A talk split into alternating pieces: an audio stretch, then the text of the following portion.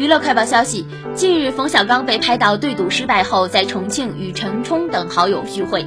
聚会期间，不时搂着美女，抽起香烟来一根接着一根，十分悠闲。从画面中可见，冯小刚和几位美女站在江边聊天，还跟身材高挑的女子相拥，很是轻松惬意。据了解，近日冯小刚现身重庆某苍蝇小饭馆被偶遇，他打扮接地气，衬衫配牛休闲裤，看起来跟普通的路边大爷几乎没有区别。被路人们认出了之后，冯小刚也一点没有一点包袱。